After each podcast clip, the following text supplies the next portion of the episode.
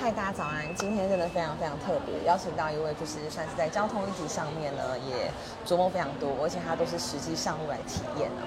那很开心，他今天就特别从别的地方呢来到高雄，跟我们来进行这个议题的讨论。让我们欢迎 YouTuber 噔噔火花罗。嗨嗨嗨，大家好。对，呃，我觉得你的声音非常的好听。真的吗？其实你有从事过相关的领域，是不是？呃，其实我这样子讲，就是我在高中的时候，就不停的开始有老师、同学，然后长辈跟我说我声音很好听，然后说什么像像那个什么，呃，一个广播主持人叫什么？我觉得很像，就是非常好听，但我没有觉得你像谁这样。呃，那个谁啊，那个李基准吧，他们那时候一直在讲这个人，然后可是我就我也不知道，然后可是就就我其实有想过，有想过关于记者、主播、主持人等等。对，其实然后后来我实实际上也真的做了一段时间的 podcast，可是因为他们并没有太多的盈利的方式可以我到现在都做兴趣。对啊，所以我最后稍微有点停了啦。对，嗯可是就到最后还是走上了荧光幕前面这样子。对对呃对。对啊，你本来就是怎么讲，当 YouTuber 这件事情跟你骑车这件事情本来应该是分开的嘛，对不对？对可以那你骑车这个火花罗的火花，我上次问过你嘛，嗯你说是因为骑重机的时候会有呼吸啊，对对然后对屁孩，很屁，就是膝盖会要磨火花的那个感觉，对啊就，是以前所追求的。对对对，也就是就是那你擦的火花是最大是不是？啊你擦的火花是最大是不是？呃，应该是说他那个那个动作代表你你的过弯的那个倾角已经做到一个就是相当有一定的境界一个水准，然后代表你的速度够快，才有办法做出那个动作。哇塞，那几乎是一个四十五度、三十度、十五度，就是有一个比较科学的。我记得差不多。四十六度吧，四十六度应该是车子的极限，差不多这样子。然后速度要是呃，速度其实不是重点，而是因为你越快，那你倾角越多，你的弯就会越越小。那你对应该讲说越小，你也可以用很低速去去做这个啦，大概五六十其实就做得到了。其实也不用说一定到很快，而是那个那个角度。好对厉害哦，对。啊所以你从用这个名字走跳是很早以前的事情。呃，二零一二年吧，大概也差不多十个年头了。十个年头。十个年头左右了。然后其实早年有拍一些照片啊，就是就是就是当初实际算算是靠那一些照片，就是开始对对对对对对。然后现在现在当然就是呃也同时在倡议一些交通议题，所以那些动作就也也比较不会做。而且再加上我现在对于骑车的东西，其实比较转向，就是往骑得更远，而不是骑得更快去发展。然后所以现在也就是不会特别特别去去秀这些照片去秀那些照片。对啊，这个是我当初拍的一张，然后当时在那个国家地理摄影大赛的时候哇，有，就是手手触到。对对对对对，而且重点是这是我自己嘛，然后拍的人有是我自己这样子。对，所以只是说现在就比较不会去做做这些动作。那这样是在二零一四年拍的，对对对，二零一四年。想知道哎，就是从你本来想要骑得更快，到你现在想要骑得更嗯远，这当中有什么转转折吗？其实，呃，对我来说是这样子，就是我在，我其实从小到大，我有个我的梦想就比较像是科学家，你知道我，对，你知道，你知道我，呃，人生看完的第一套那种第一套的书，不是什么就是什么柏林百科那些什么的，反而是百科全书，就是什么不是什么童话啊，这种不是童书漫画啊对对对对对，对是是百科全书。我我妈从小就是让我看那些东西，然后再长大一点之后，我就开始看就是什么像霍金那一系列写的那一系列，就是、是你们家只有这些书，是不是？我自己的兴趣耶。但是我然后我其实就是以前最大的梦想就是要登陆月球那一种，你知道吗？然后可是就是呃，实际上你因为你在台湾，所以你可能要实现的梦想会比在美国更更困难。然后但是就是探险这件事情对我来说一直都是我好像在你血液里面的 DNA。对对对，然后我之所以会骑车，其实也是这个原因，就是我想要去那些你没有没有到过的地方嗯。然后，那以前以前那个年纪，十八岁第一个有的交通工具是什么？其实就是车，然后才开始喜欢上骑车。然后哎，其实接触摄影也是因为这样子来的，就是因为我喜欢骑车，然后我看到很多我同才没有看过的那些画面画面，然后我就开始想说，我想要拍下来给大家看。我觉得骑车啊、摄影啊，甚至到美食啊、旅游啊，它好像是一个路径，嗯，它是一定是相辅相成的这个过程。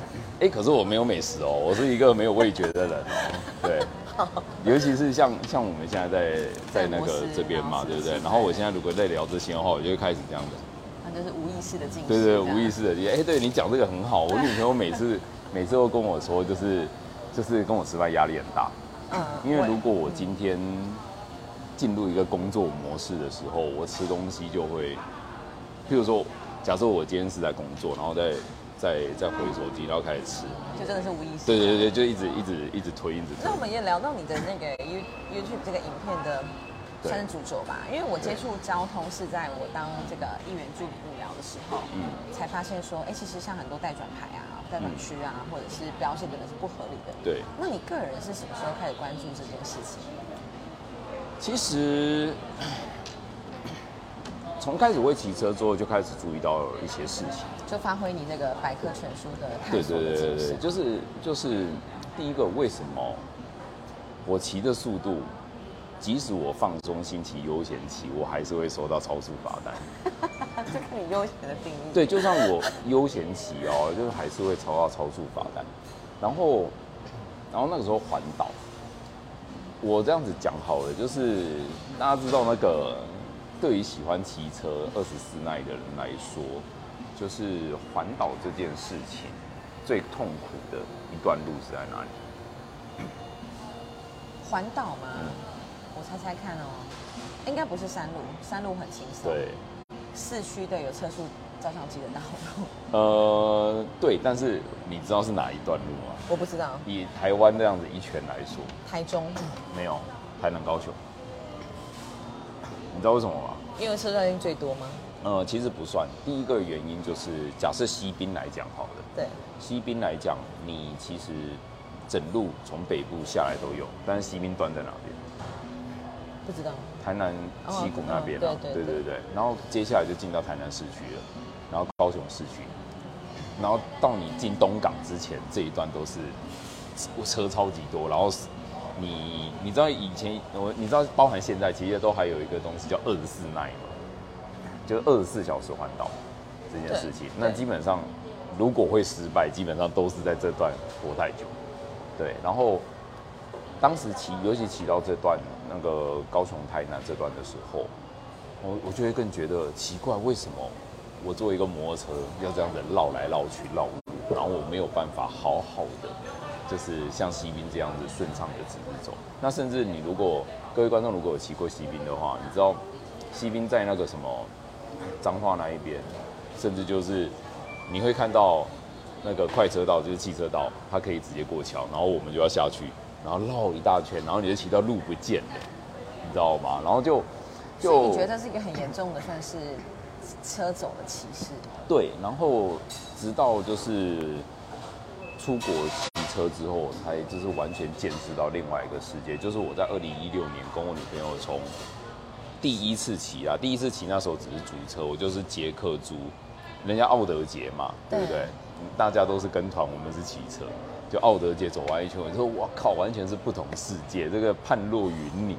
然后才开始就是把我那时候在国外，因为我那本来就是拍照的，然后我就沿路也拍了很多东西，然后就是我观察到不一样的地方，因为那时候我骑车已经骑了十几年了，然后我就把那一些东西以照片、文字的形式在脸书分享，分享给大家。那之所以你知道为什么会从脸书开始跳到 YouTube 吗？就是呃，脸书的触及率太差，差到一个不行，然后就是，而且还有一个原因就是，既然我讲的是交通，交通是动态的东西，哦，对对对。然后你很难就是只用文字让大家理解，或者或是照片，对。对，然后我开才开始想说，那我试着用影片来传达这些东西啊、那那你粉砖叫做第四维度的原因是什么？哦因为你本身就对太空这些第一个，有向往。对，然后第二个就是摄影嘛。那摄影我希望可以看到跟别人不一样的角度，对，所以一开始是从这个角度去创这个粉砖，然后完全走歪了，对啊，完全走歪。现在最大的流量反而不是跟摄影比较没有，所以在 YouTube 直接就用火花罗本人的啦。对啊，对啊，对啊，所以现在就是换才开始经营那个 YouTube 的大概就是这样。对，但是我发现你骑车越骑越远，而且越骑越越壮烈，就是 几趟比较对，印象深刻的旅程跟我们分享一下。那时候跟女友是从那个嗯，你从捷从匈牙利骑到希腊嘛，对不对？哎、你我我先讲一个比较比较简单的东西。如果你现在要我讲，然后就是人生最最值得拿出来讲的，就是一段骑车的经验，你知道是什么吗？我通常第一个会先讲的是我二十四耐环岛的那个时候。哦你会先讲环岛，对，因为我我十八岁那一年考到驾照没多久，那时候我就一直听说，就是这个世界上有二十四耐这个东西，就是二十四小时可以环岛这个东西。可是那个是二十年前，二十年前还没有手机，还没有网络，你去搜寻，你连搜寻环岛，你都只能在一些就是论坛啊，像小老婆，然后或者或者像一些什么东吴基颜色那个那个 PTT 上面找到一些相关的很破碎的资讯。然后二十四那一直是一个神话，就二十四小时可以环岛这件事情一直是一个神话。然后我那时候想说，好，我就去吧。哎，那时候因为没有手机，就是拿着一个地图，对不对？拿着一个就是中间还会破掉那个地图，有没有？对对对。然后边骑边看。然后那个时候是在春节出发，然后我骑到那个基隆那边的时候，我靠，下大雨。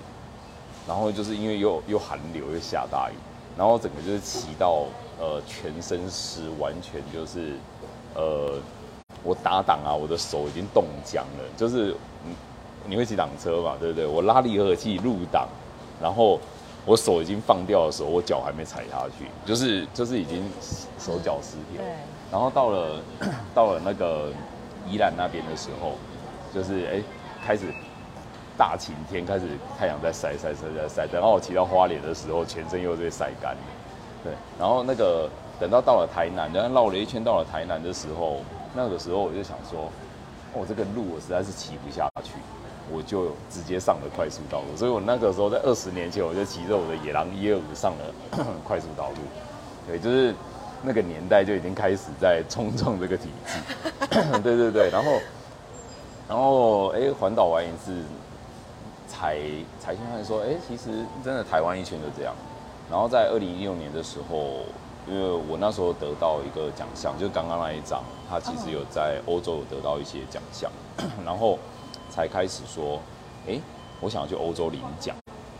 然后可是那时候其实是我人生最穷，还在最穷的那个阶段，大概在二零一四年左右，是我人生最穷的阶段。然后 那个时候我很感谢一位前辈，就是小老婆的老板叫 Sing 哥，他就借了我有一笔钱。因为他赞助我一笔钱啊，去欧洲领奖。他就说：“那你去欧洲的时候，把你所见所闻写出来，到到他的论坛吧。”对，然很后感动哎。对然后我才，哎、我那时候才有有钱去这一趟，然后也因为那一趟认识我女朋友，然后才开始就是二零一六年最后从匈牙利骑到希腊第一趟旅行，然后真的骑了一趟之后，我就真的发现说，哎、其实，哎、你知道我那时候去从匈牙利骑到希腊，你知道我花多少钱吗？两个人，我先讲那台老车大概只花六万台币，老车只花六万台币把车运。过去 没有没有，那时候是在买的，是在那边买的。然后那台老车我只花了六万台币。嗯那你猜猜看，我去了四十天，骑了七千公里，横渡了八九个国家，那你猜猜看多少钱？我那时候不用三四十万吗？你猜猜看啊？要吧？对，我相信你在欧洲有待过一段时间吧对啊，，对不对啊？啊，就是我那时候那一台老车长这个样子。嗯，就二十三年的二十三年的老车，然后当时这台老车只花六万台币买，对，那你上次看我花了多少钱？你自己一个人还是你跟你女友？两个人一起赚的话，嗯，二十三万。呃，差不多只花了十七万左右。对，就是你如果懂在欧洲懂省钱的话，其实是可以很省的。对，是我们一路就是住 a m b n b 住别人家里，然后就是最后从匈牙利骑到希腊，我就只花了十几万台币。然后那时候才发现，哎，其实这件事情并没有那么花钱。然后没有那么困难，而且就算不会英文也没关系，因为这个世界上有太多国家根本听不懂英文。对，你想办法比手画脚，他们都能够跟你很勉强沟通，至少买东西没问题啦。对，然后所以我那个时候才开始就是嗯西藏引的，然后每年规划一趟，然后那时候刚好是我女朋友大学毕业，然后她刚好就是大学毕业跟她考国考之间有一段空档，然后我们就是二零一七年，然后就是我就去找了 Suzuki 提案，然后挑战了从阿拉斯加骑到加州，对，然后那那这一趟做完，才才真正算是奠定，就是我每就是不畏挑战，每年都要出国骑一趟的一个开始。而且你也算是这样的车厂会主想主动来找你合作嘛？当他们看到你是一个可以把这个车子运用到这个程度的人之后，呃，其实一般来说不会主动，还是你要特别去提啊，因为因为老实讲，一个最大的问题就是，台湾的主力销售的车种在国外不一定买得到。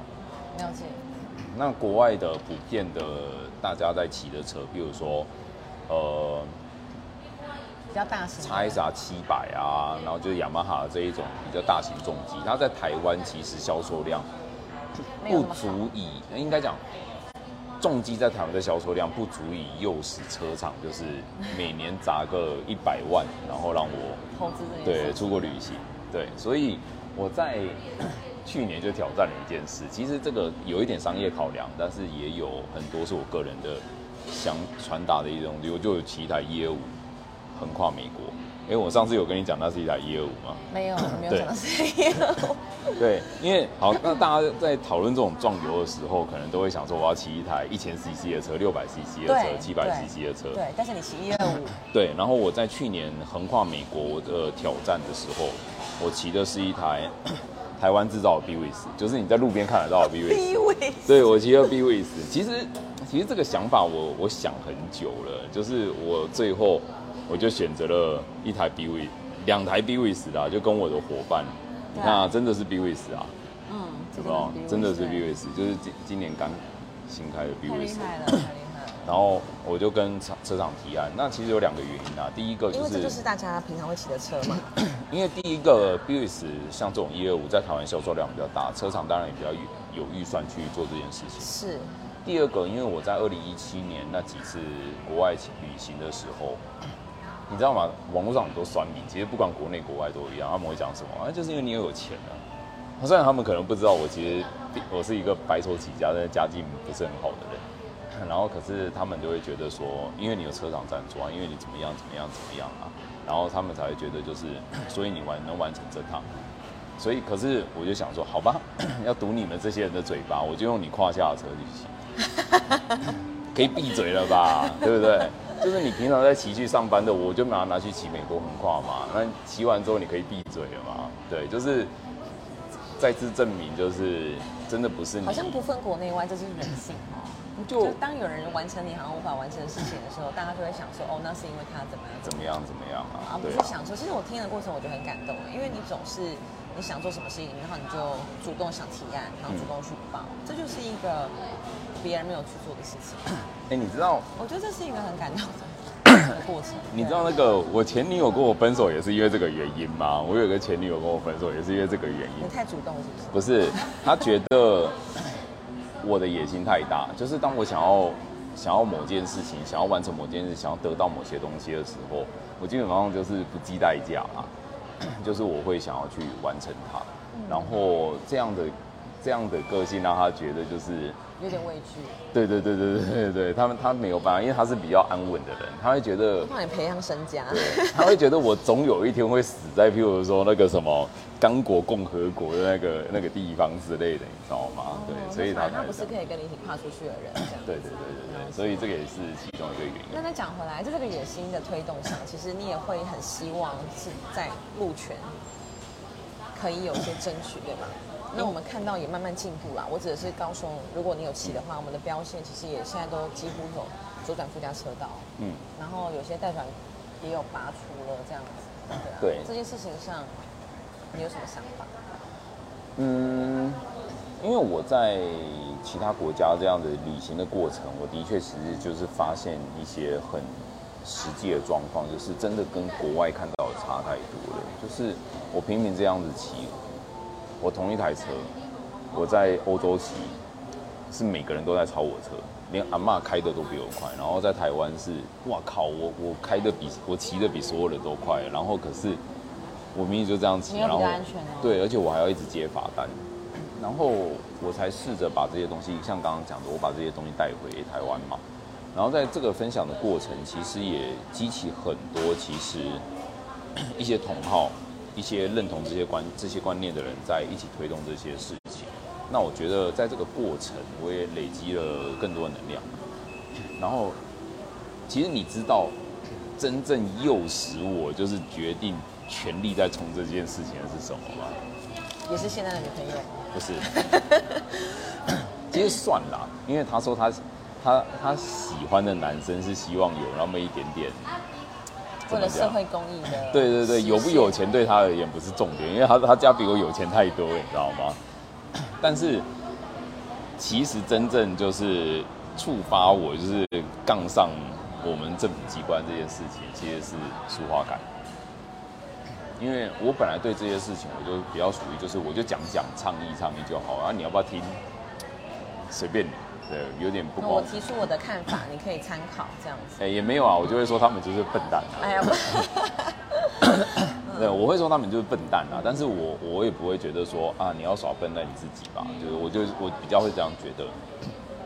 那直到苏花改，当时就是拿了全民纳税钱，然后就是进行机车这件事情，然后我本来还不不认为这件事情跟他们有那么难以沟通，然后直到就是因为苏花改进型机车，然后我们有发起一些很小规模的抗争，当时这些事情在社会大众也并没有引起很大的关注，可是呢，有人去做那个什么跨政府电子什么沟通平台啊，对。唐凤主持的那一个 沟通平台，然后协议有通过了，就是请政府机关说明为什么苏花改不能骑机不能骑机车这件事情，然后那个时候才就是哎真正跟交通部的官员面对面来讲这件事，然后我发现他讲的都干话，真的讲的都干话，然后还就是用资讯落差，就拿了一大堆就是英文简报，然后英文的一些研究案，然后就是说啊，反正我在荧幕上投影个五秒十秒，你也看不出来，看不出什么东西，然后就是在现场画虎烂，然后我就觉得跟我在国外看到完全不一样，然后我就完全不能接受，然后我才开始就是去呃跟一些前辈讨教，就是说那这些东西到底它的关键在哪边？你从哪些资料上可以去反驳他们这些说法？然后才开始就是决心，就是要干掉你们这些这些交通官员。对，所以某种程度上，我觉得啦，会有民间这些团体，然后会有我们这些人，完全是我们政府机关做点制服。但是我觉得，因为像我，你也知道我参选过嘛，我当然能理解说你要去达成一件事情，它真的不是说好像我们批评然后就会去实现，就真的要有很多的沟通、很多的协调，以及要有人出来做。这样有就是促使你想要参选过吗？因为我有问我朋友说他们想问你什么，然后他们就想问这个。参选这件事情哦、其实我我老实说，的确在去年那个呃议县议员的这个这个选举的时候，其实呃时代力量的确有来问我，那我其实有考虑到非常非常多的要素，那我算是很晚才跟他们说，我觉得可以考虑。然后可是那个时候他们党内已经有其他人选在参选竹南区，那我觉得就好像好像错过了就算了。那所以参选这件事情，我不知道哎、我觉得我本身并不那么排斥，而且甚至我觉得，如果这件事情是真正能促使台湾交通改变的一个很重要的一个关键，然后我有那个责任需要去去扛这个责任的话，我觉得我我不一定那么排斥，而且。其实我那时候可能跟一些我的团队在讨论一个，我们干脆来打一个就是台湾史上最荒谬的选战吧。就我从头到尾不在台湾，我从头到尾在国外骑车，然后拍成影片跟大家分享，然后说欢迎投我一票。对啊，那做来一个就是完全空战的选战，也没有什么不好嘛。没有什么不好，但是很困难啊。就我的经验跟你分享。我不知道，但是如果是选台北的相关的区，说不定空战这个是有它的效果的。我不知道，但是。我个人就觉得说，呃，参选这件事情有责任有需求，你可以回应啊。对，如果是未来的话。可是我觉得很有趣的是，就是在我倡议这个议题的时候，其实也有很多的一一路走来一起来的伙伴，他们会有很多的洁癖。其实我觉得这个 不能说他们不对，因为每个人对于就是倡议的。观念本来就不一样，他们会觉得你可能不能有盈利，你可能不能有跟钱有扯上关系，然后你不可以借此去累积你的政治个人的政治能量或者什么的。但是我个人就觉得，我也看到就是一路走过来，哎，的确就是对于这个议题，大家都会有自己不同的一些倡议的方式。那一旦走到就是哎，我表态要参选的时候，我我相信也会有很多同路人，他不一定能够认同，对。但是我我某种程度上，我因为这这一趟的过程，我更我更加的就是佩服那一些愿意站上政治舞台的人，因为不管是倡议还是什么的相关的东西，大家一定都会有不同的就是政治的上的权衡啊、想法之类的。那这些真的跳出来的人，你说他是？爱慕权势嘛，我觉得有时候也未必哎，就是他们有时候也是愿意去扛这个责任，因为尤其在政治，你一旦踏进去，就是一个另外一个另外一个，对对对。我只能说真的很困难。对对对。但你现在我觉得还蛮好的，就是其实不管参选或是有没有在这个职位上，哎，你都用好比讲座嘛，或者是继续看影片来表达你的诉求。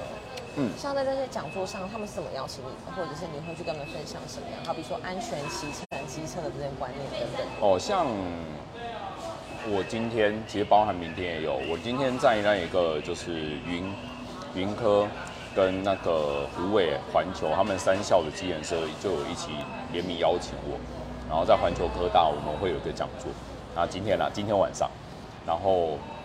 欢迎大家去听啊！如果对对，如果大家有机会来，可以来听啊。那讲座的内容是什么？就是在探讨那个安驾的观念。因为我这样子讲好了，你认知的安全驾驶教育是什么样子？以前我们每次在那种实验典礼啊，然后就会看到那五分钟，然后就那种车祸很可怕影片，然后告诉你说你其实要慢一点。对，我觉得真的是蛮 bullshit。对对对，然后可是台湾。的政府 机关主办的，或者说相关的一些呃交通安全的课程的交通局，然后那些或者是交通大队警察来主办的东西，基本上我觉得讲的东西实在是非常非常的浅。那如果有交通队的朋友，请请原谅我刚刚的说法。因为其实不拖这个模式嘛，就是骑得慢一点，你路人穿亮一点。对，然后你要远离大车，基本上对，然后不然就是什么，不要闯红灯，不要超速。可是说真的，这些不要闯红灯这件事情，我考到驾照我就知道了。那为什么我还要再来听一次你讲这种狗血呢？对不对？然后另外一个台湾车界在推的安家，我不知道你知你知不知道？台湾这相关的车子的圈子在推的安家，推的是什么？推的是驾驶技巧。嗯，对，就是我如何就是。在失控打滑的时候，就把车辆救回来，然后我如何就是快速的做一些回转这些技巧动作。可是那个在我看来，跟安驾是跟哎应该讲跟台湾现阶段最欠缺的安驾是完全没关系的。所以我开始发展出一套自己的衔接两者之中的平衡。对，然后我讲的是什么？就是你要主动去发现，甚至你要去了解台湾现阶段的道路有什么问题。嗯，那你看到你你知道，哎，你看到这条路，你就知道有什么问题的时候，你大概就能推测出你的危险会来自哪里。对，所以这个是我现在在推的自己的观念。可是我比较算是就是，反正有人有邀我就来讲。对，可是有时候会有一些企业来邀，你知道什么吗？员工车祸太多，社就是企业成本太高啊。真的？对对对对对对，其实这个这个东西是很严重的，所以台湾一年撞掉多少？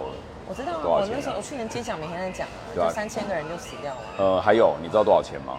我多少钱？一年大概台湾为车祸的事件发付出的社会成本大概是六千亿台币，六千亿耶，等于就是当年争议最大的就是陈水扁要做的特别预算，国防预算也是六千一百零八亿的样子啊，所以台湾一年撞掉就是快整整一倍到两倍的国防预算，对，所以其实很多的社会他们花了非常多的钱在处理他们的员工的社会成本。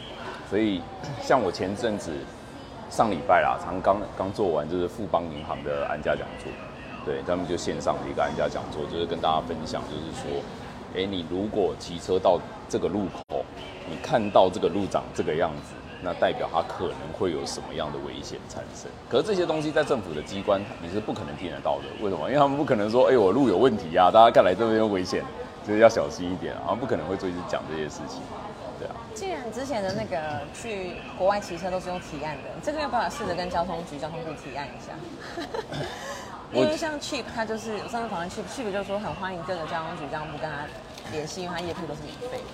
他就我觉得在这件事上他有很大的责任。你你说什么？欢迎他们怎样啊？找找 Cheap 业配啊，他在交通上面都完全是免费。那我觉得如果你有这个很好的课程的讲座或是知识的传递，我觉得也可以 我因为我觉 提案给他们看一看。我觉得啦，嗯，我我不排斥啦，就是如果有，嗯，我说穿了就是我有钱赚，然后又可以做我想做的事情，我何乐不为？但是这个前提就是，我就会说你们的交通设计有问题，他们愿不愿意在他们自己主办的讲座继续说，哎、对啊，我的交通我的路口有问题啊、所以大大家来，所以我觉得更可能的是从你的讲座的资料，可能去发现说这些问题，然后怎么改变吧。对当然这是一条很很远的路啦。对，但是就交通局，我觉得交通局我觉得比较难。可是如果是交通大队，我个人是觉得可能会有兴趣，或者是什么教育教育局，就是各地方的一些教育局，然后文化相关的单位，因为教育局的话会直接面对到学校的交通教育，那说不定他们就会，也许可以做吧。这很重要对对对这的确是我们就每个人通往安全回家的路的一个很大的关键。其实我现在越来越多那个学校的通识课的那个邀约邀约，因为一次来可能就是因为他们通识好像会有相关学分的需求嘛，是然后就可能会有一两百人、两三百人，就是来听课会有一个学分的样子。然后可是我我必须说我没有很喜欢，你知道什么吗？因为通常来的人动机可能不强烈。对，然后不一定会很认真听。可是我老实讲啊，所有的就是邀约的那一个主办的窗口都跟我说，哦，他们从来没听看过这上通识课的学生这么认真。因为通常即使即使啊，他们对这个东西没有太大兴趣，也不会像其他的通识课就可能在睡觉或什么，他们可能还是会听，只是反应就比较没有那么热烈。像通常做基颜色的反应就很热烈，对对对啊，对吧很？好，谢谢你，就是从自身的兴趣专长出发，对然后带给大家这些知识。明年的计划呢？